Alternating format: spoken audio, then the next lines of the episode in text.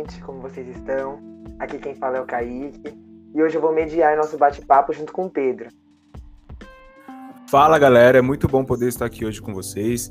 Nós voltamos com mais um episódio do podcast Vê se me escuta. Iremos ter um bate-papo incrível com diversos convidados sobre a importância do lugar de fala. E hoje estão comigo a Elo, o Juan, o Jefferson e a Mariana, que irão representar diferentes grupos da sociedade. E pessoal, é o seguinte, a nossa convidada Mari tem dificuldade na fala por conta das sequelas de sua paralisia cerebral. Sendo assim, todas as suas falas encontram-se na descrição do nosso podcast, caso você queira acompanhar, ok? Oi, gente, eu sou a Heloísa e hoje eu tô aqui representando a mulher branca que mora na região periférica de Guarulhos, em São Paulo. Oi, gente, tudo bem? É, eu me chamo Jefferson e eu vim representar o Homem Negro. Olá, meu nome é Mariana Macedo de Melo. Eu tenho 21 anos. Eu sofri uma paralisia cerebral decorrente de uma resistência na sal muito alta e tive sequelas motoras por conta disso. Eu venho assim representar os deficientes. Olá, meu nome é Juan. Eu vim representar a minoria LGBTQIA, mais especificamente a sigla G, que são os gays. Mas antes de tudo, você já nos segue no Instagram? Segue lá, arroba vsemescuta.77 e assim acompanhe todos os nossos conteúdos. E para começar o nosso papo, segundo Djamila Ribeiro, a hierarquia estrutural na sociedade faz com que as produções intelectuais, saberes e vozes desses grupos sejam tratados de modo inferiores, fazendo com que as condições estruturais os mantenham em um lugar silenciado. Deste modo, a ideia de lugar de fala tem como princípio trazer à tona o discurso dessas pessoas, que por muito tempo foram excluídas de debates que dizem respeito das mesmas. Como este conceito, os grupos que encaixam no assunto tratado têm mais propriedade para retratar o que é vivido por ele. É isso mesmo, Kaique. Mas e para vocês, convidados, qual a importância do lugar de fala?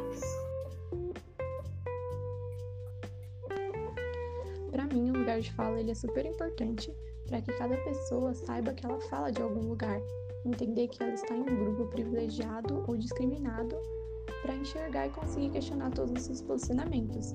Então, eu acho que todo mundo tem que saber da importância que é o lugar de fala socialmente. Claro que sabendo a partir do seu lugar de fala, como por exemplo, eu, branca, penso a questão racial, me questionar, desnaturalizar o que é visto como natural há muito tempo. Então, uma postura de como posso contribuir estando em lugar de privilégio ou não para ter uma sociedade menos desigual. Então, acredito que o lugar de fala ele seja super importante por tudo isso.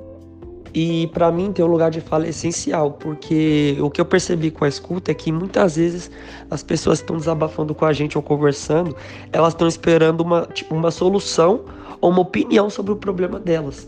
E ao mesmo tempo que ela está falando, a gente já está pensando numa resposta. Então, se você for analisar, a gente nem está prestando atenção na solução do problema. A gente vai dar a resposta conforme a gente quer, mas não a resposta que a pessoa espera. Isso é errado. Então, é, para mim, ter um lugar de fala é essencial. Ao mesmo tempo que a pessoa está conversando com você, fica, foca naquilo, presta atenção somente naquilo, sem distrações e sem prestar atenção em outras coisas, para você poder é, dar a resposta é, mais concreta para essa pessoa, para você poder responder conforme essa pessoa quer. É, é importante porque eu acredito muito no diálogo, no debate. Quem vive a experiência ofensa gente na pele pode fazer o outro compreender as suas necessidades. Bom, eu acho bem importante a gente ter esse local de fala, porque além de mostrar para as pessoas que a gente entende de determinado assunto, também aproxima outras que já vivenciaram o mesmo que a gente. Muito bom ouvir um pouco mais sobre cada perspectiva, cada realidade. Nesse contexto, uma pesquisa realizada pela Escola Diálogos em 2017 retrata bem esse cenário. Essa pesquisa foi realizada com 2 mil brasileiros, abordando o preconceito racial, o machismo e a homofobia. Foi constatada que 70% dos entrevistados já fizeram comentários preconceituosos, porém, apenas 17% se declararam preconceituosos. Pois é, Kaique. Além disso, a homofobia é o principal preconceito entre aqueles que se declaram preconceituosos. Outro dado importante é que quase metade dos brasileiros convive com comentários preconceituosos e a metade deles reage quando presenciam alguma situação. Já para as pessoas com deficiência, um fato que não podemos deixar de lado é que na década de 70, na Europa e nos Estados Unidos, a deficiência física, mental e intelectual era considerada como um problema. Já nos anos de 1975, esse termo foi colocado em questionamento pelo movimento inglês União dos Deficientes Físicos contra a Segregação, assim propondo a introdução do termo deficiência, que deu origem ao modelo social de deficiência, com enfoque na parte social. Esse modelo ainda foi alvo de críticas por não abordar programas de prevenção e reabilitação.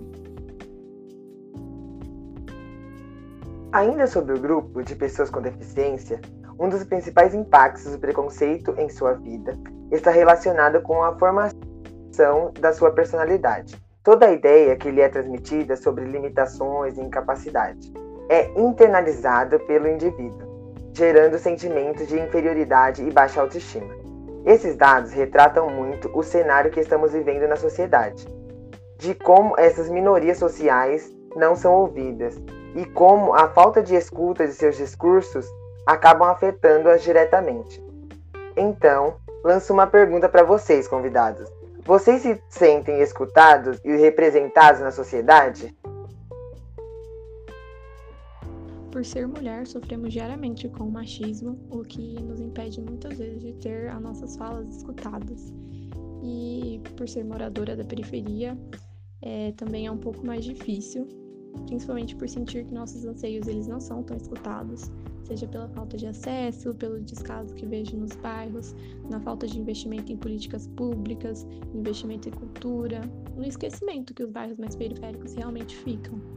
E por isso acho que faltam sim pessoas para representar essa população mais esquecida, que muitas vezes estão aí pela rua lutando, fazendo seu corre diário para ter suas vozes escutadas. E eu me sinto escutado hoje em dia, é mais ou menos a resposta para essa pergunta. Por quê? Muitas vezes quando a gente vai falar para alguém, eu vou dar um exemplo. Muitas vezes quando a gente vai falar que a gente vai comprar alguma coisa ou vai conquistar certo, certo tipo de coisa que parece ser grandioso, as pessoas já olham com um olhar desacreditado pra gente. E eu não falo só por mim, eu falo pelo meu amigo também, que ele também é negro. E as pessoas já olham com um olhar desacreditado, duvidando. Então, tipo, ao mesmo tempo que você fala, você recebe uma resposta que você não quer, que você não tá esperando. Você recebe, tipo, um, uma resposta meio forçada para dizer que a pessoa está te incentivando. Ah, eu vou, ó, vou comprar tal, um carro de tal, tal valor. Ah, que bom, se Deus quiser. É tipo uma resposta meio que desacreditada da gente, não é uma resposta de incentivo e tudo mais que a gente espera. Então, para mim é mais ou menos. Gente, eu, eu, pelo menos, não me sinto escutado hoje em dia, totalmente não me, sinto em paz. Portanto, com certeza hoje está muito melhor do que antigamente. Quando deficientes não tinham acesso a absurdo. Porém, ainda tem muito caminho para frente. Sinto certeza estou fazendo vão é muito bonito. Mas na prática, deixa muito a desejar. Eu acho que é uma coisa de momentos. Em alguns assuntos eu me sinto escutado, em outros nem tanto. Na maioria deles, nem tanto. Então eu acho que não, eu não, eu não acho que eu sou escutado pela sociedade. Muito bom, convidados. Por fim, eu trago mais um dado a respeito do preconceito no Brasil, ainda sobre a pesquisa realizada pela Escola Diálogos, em que a região Sudeste é a mais alarmante sobre o preconceito declarado, sendo líder no preconceito por gênero e raça. Nossa última pergunta para vocês, convidados, é: dentre as pessoas aqui presentes, quem você acha que. quem você acredita que tem mais chances de falar e ser escutado pela sociedade? Acredito que eu, infelizmente, por ser mulher branca, tenha mais chances de ser escutada pela sociedade. O que hoje em dia não deveria ser algo mais normal, né? É, para mim, hoje em dia, a pessoa que mais tem chance de ser escutada na sociedade é a pessoa branca, por diversos motivos. Hoje em dia, a gente acompanha vários protestos, é, vários protestos de homens negros querendo ser escutados, é, querendo ser igual, homens gays querendo ser igualados também à sociedade é, pessoas deficientes reclamando e quando falam as pessoas olham com um olhar de pena. Então, tipo, a pessoa que eu acho que se quando fala, a maioria das pessoas escutam com como se fosse uma autoridade é o homem branco para mim. Hoje em dia, acredito que todos têm criatividade. Porque eles temos movimentos fortaleceu as minorias, dando empoderamento e a pessoas cada vez mais isso eu acho que o homem negro, porque querendo ou não, a gente sempre vê mais homens falando e realmente sendo ouvidos pela sociedade. Muito bom. Então, com isso, acreditamos que dentre as pessoas que estão aqui representando diferentes minorias, uma mulher branca acaba sendo mais escutada e privilegiada perante a nossa sociedade em comparação com outros grupos. Porém, isso não descarta o fato que ainda assim ela sofre constantemente com preconceito e violência em relação ao seu gênero. É significativo deixarmos claro a diferença que os recortes sociais trazem para o lugar de fala. Um exemplo disso é como mulheres negras e brancas são tratadas na sociedade. Segundo a pesquisa nacional por amostra de, de domicílio do IBGE, a taxa de desemprego entre mulheres negras é de 16,6%. Já para mulheres brancas, a taxa, a taxa atinge 11%. O rendimento médio de mulheres negras é de R$ 1.476, em comparação com as brancas, a diferença chega a quase 71%, que é aproximadamente R$ 2.529. Realmente, Pedro, é muito importante essa comparação. Podemos analisar também a diferença entre os dois grupos do sexo masculino, como um homem heterossexual cisgênero branco, que é bem posicionado no ambiente de trabalho, não precisam passar por um processo de autoaceitação. Tampouco sofrem discriminação ou violência se demonstra sua sexualidade ou afeto publicamente.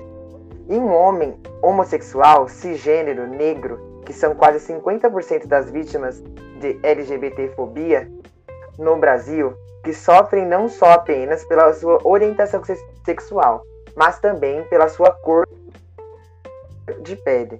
Um dado que retrata muito esse cenário é no mercado de trabalho, onde o homem negro recebe 74% a menos que um homem branco. Cara, olha isso, são dados muito alarmantes, né?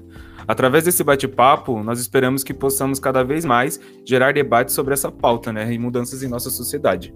O que vocês acharam, vai, convidados? Deixe uma mensagem de é, uma mensagem de como vocês acham que poderíamos mudar esse cenário.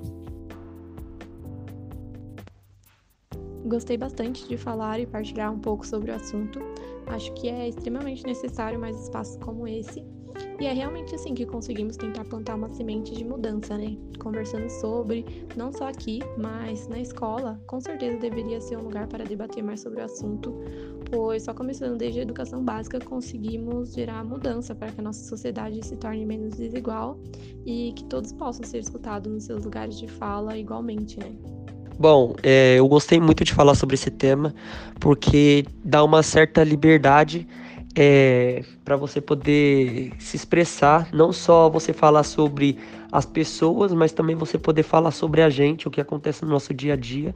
Igual, como eu estou representando o homem negro, eu também tenho um pouco da vivência com isso. Eu, os meus melhores amigos são negros também. Então, eu gostei muito de falar sobre esse tema, que eu pude falar sobre um pouco da, da minha vivência. E gostei muito. Para mim, não tem que mudar e, e continuar no mesmo formato.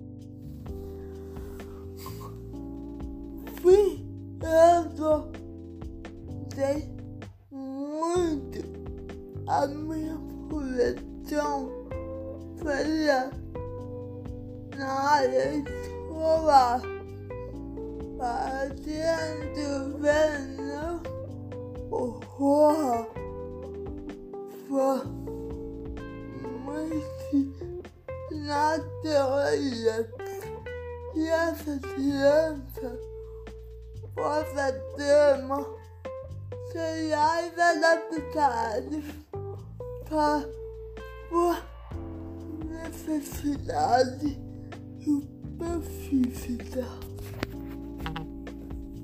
Eu adorei falar sobre esse tema. É uma coisa que a gente tem que ficar batendo na tecla e espalhar para o pessoal o, a vivência de cada um, de cada minoria. Eu achei muito interessante mesmo. É isso aí, convidados. E para finalizar nosso tema de hoje, quero agradecer muito a presença de todos vocês e acredito que essa conversa gerou grandes impactos em todos nós. Tchauzinho, gente. Foi muito bom conversar com vocês sobre o assunto e muito obrigada. Bom, e é isso. Muito obrigado e até a próxima. muito obrigado por ter me chamado e se precisarem de qualquer coisa, pode contar comigo. Beijo. Muito obrigado, pessoal do Vê Se Me Escuta, por ter me convidado. Eu adorei participar. Tchau, gente. Muito obrigado mesmo. Até a próxima. E é isso, galera. Também agradeço muito a participação de todos.